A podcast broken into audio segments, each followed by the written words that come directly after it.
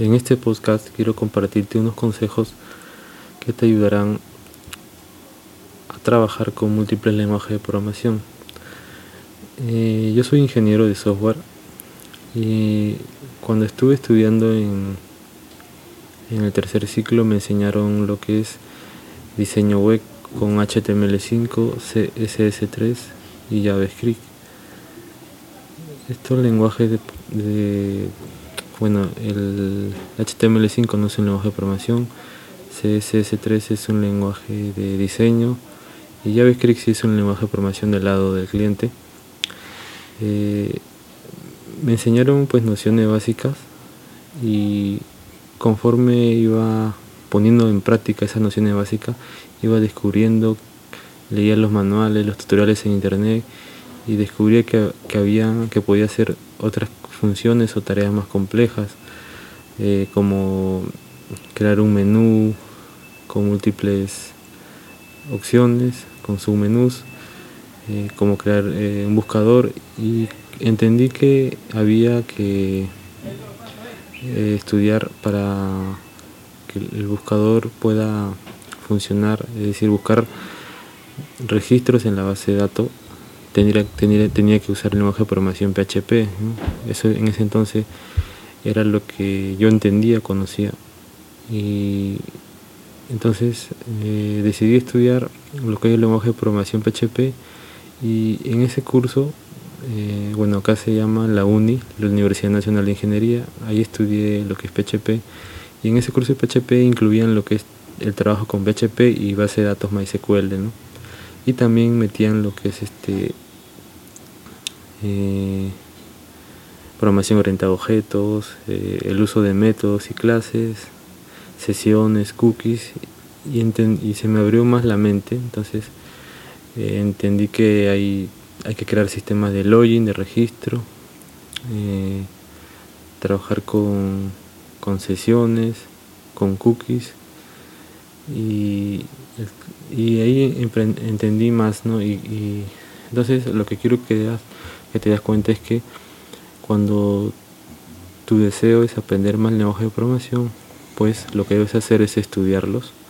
Puedes buscar, hay, hay academias en internet, que te dan los cursos gratis o también videos en YouTube que te dan los cursos gratis los cuales puedes estudiar y también puedes ponerlos en práctica todo lo que aprendas también puedes pagar hay, hay escuelas en línea o incluso instituciones en, de manera física en la vía real que puedes este pagar y estudiar ¿no?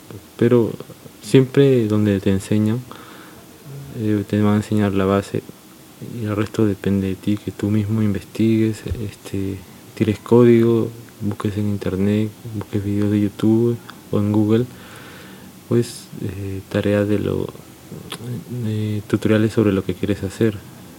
Y como en la mayoría de casos no vas a encontrar exactamente lo que quieres hacer, pues puedes comenzar probando, probando, testeando, eh, buscando ejemplos similares y, te, y mira ese código del ese código que es algo similar a lo que tú quieres hacer, pues lo editas y eh, lo reescribes según lo que tú quieras lograr. Pero la mejor manera de, trabajar con varios lenguajes de programación es que tú mismo te pongas a investigar, eh, estudia los cursos, por ejemplo, si, si, quieres aprender Django, Ruby on Rails, Go, eh, Node.js, pues, pues tienes que comenzar estudiando uno por uno. Primero termina Django, eh, teniendo los conceptos básicos ya puedes ir poniéndolo en práctica, luego creaste un proyecto con ese lenguaje de programación Django y ya tienes una base y de ahí puedes ir estudiando a la par el siguiente lenguaje de programación que puede ser Ruby on Rails, perdón, el framework Ruby on Rails, Django y Ruby on Rails y Ruby on Rails son lenguajes de programación, perdón, son frameworks. Por ejemplo, Django es un framework que está creado sobre Python y Ruby on Rails. Ruby on Rails es un framework que está creado sobre el lenguaje de programación Ruby. Entonces, te das cuenta, eh, en Django creas un proyecto, una vez que terminaste de estudiar Django, luego estudias Ruby y creas un proyecto en Ruby que te, que te ayuda a dominarlo. Luego pasas a Go o de ahí a Node y siempre crea un proyecto. Es decir, cuando tú creas un proyecto con los lenguajes de programación que has estudiado, eh, tú creas un proyecto con esos lenguajes que has estudiado, pues los, los practicas así al crear un proyecto. Entonces ya lo dominas más. Y otro consejo que también es que una las tecnologías que sabes. Por ejemplo, tú puedes crear eh, eh, lado backend con Django. La base de datos puedes usar es eh, Postgres, por ejemplo, es otra base de datos. Y te das cuenta que tenemos dos tecnologías, Django y Postgres. Y otra tecnología, por ejemplo, para la parte frontend puedes usar React.js o Vue.js y estás usando tres tecnologías. Entonces, eso, esas tres tecnologías van a ser un proyecto, ¿no? Y ahí tienes ya un proyecto eh, con tres tecnologías. Ya estás trabajando con múltiples lenguajes de programación y tecnologías. Y el siguiente proyecto que, te encarguen, pues puedes usar Node.js como para el lado del servidor backend, luego React, este Vue.js para el lado frontend, la vista, y base de datos Mongo Database, que es una base de datos no relacional. Entonces ya estamos usando ahí otros, otras tecnologías nuevas. Y, así vas intercambiando y también dependiendo de los requerimientos del proyecto, usas, diferentes tecnologías en un proyecto y así vas a ir dominando eh, múltiples lenguajes de programación. Eh, es la única manera, practicándolo, tirando código, cogiendo esas nuevas tecnologías, como vas a dominar estos lenguajes de programación. Y no te olvides nunca dejar de, usar esas tecnologías. Porque si te acostumbras a, solo tres tecnologías o a cuatro, pues vas a olvidarte de las demás. Siempre utiliza una tecnología para una determinada necesidad en tu proyecto. Eh, los grandes proyectos como Facebook, por ejemplo, WhatsApp, usan múltiples tecnologías y bases de datos.